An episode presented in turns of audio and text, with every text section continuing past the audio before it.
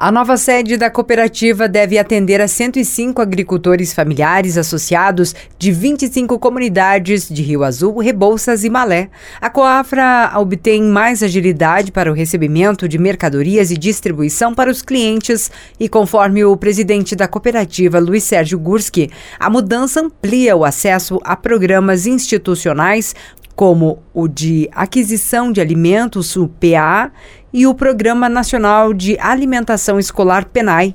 Segundo Gursky, o passo seguinte é melhorar ainda mais a organização da cooperativa a fim de utilizar parte do espaço para venda direta de produtos ao consumidor e para acessar o mercado varejista da região. Assim, a cooperativa diversifica a clientela e deixa de ser tão dependente do Estado. Abre aspas.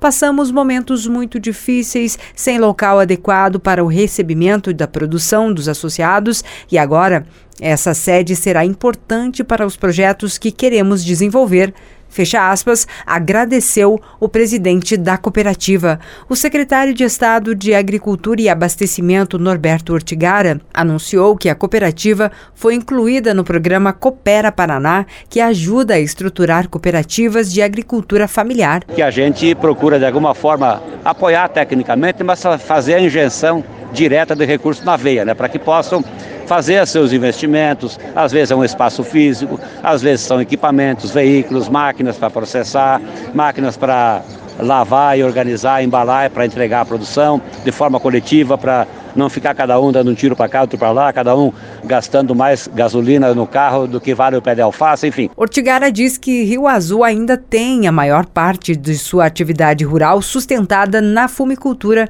que envolve em torno de 30 mil famílias no Paraná. É, não é apologia ao tabagismo, é uma fonte de renda importante mas tenho certeza, tenho a convicção, aliás, de que nenhuma propriedade vive só disso, até ela busca diversificar as suas fontes de renda. Há sempre há um espaço para fazer um plantio de uma, de uma hortaliça, de um legume, de uma verdura, de uma fruta, é, ou outras coisas importantes, a produção do leite, a produção de suínos, a produção de um ovo, né, caipira para vender. Sempre há uma condição de a gente diversificar para viver melhor, para criar bem filho, para educar bem os filhos, né, para ter, enfim, uma vida mais feliz. O secretário compreende que mesmo os pequenos agricultores precisam se preparar para a terceira revolução agrícola que está chegando em todo o mundo. O apelo mais recente dos consumidores é para produtos orgânicos e saudáveis, cada vez mais limpos e sem resíduos de agroquímicos. Para isso, a ciência tem contribuído com a biotecnologia e a nanotecnologia, onde o tratamento de de doenças e pragas vai se concentrar numa planta danificada e não num talhão inteiro, como é feito hoje. A chefe do escritório regional da SEAB, Adriana Baumel, ressalta os benefícios da construção da sede própria da Coafra.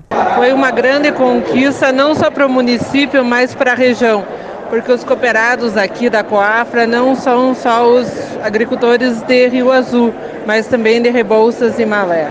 Então, esse espaço é uma oportunidade única, né? Que vai os produtores vão ter como organizar a sua produção, fazer a seleção dos seus produtos e comercializar em conjunto e com isso em busca de melhores valores para esses seus produtos, né?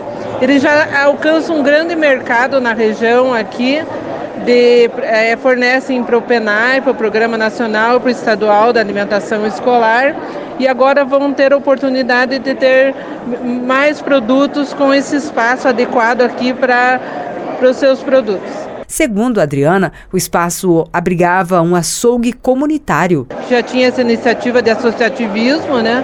E agora vai oportunizar outros investimentos, outros outros trabalhos aqui do município. Ainda conforme Adriana, um decreto assinado pelo governador Ratinho Júnior definiu a meta de que até 2030 todas as escolas e colégios estaduais tenham todo o cardápio da merenda escolar baseada em produtos orgânicos da agricultura familiar do estado. Esse é um grande desafio para a nossa região. Nós temos algumas iniciativas, mas essas iniciativas deverão ser incentivadas para que a gente consiga ter esses produtos para fornecer às escolas estaduais aqui da nossa região. O que nós temos hoje ainda não é suficiente, é muito baixo o, a produção orgânica na nossa região. A Coafra foi estabelecida em 2012 e vende mais de 30 produtos entre panificados, doces, geleias, polpas de frutas, embutidos, farinha e hortifruti granjeiros em geral. Sim, um do, dos objetivos desses recursos é quando se estrutura uma cooperativa, isso é um chamariz para que novos produtores se associem e também comercializem seus produtos em conjunto.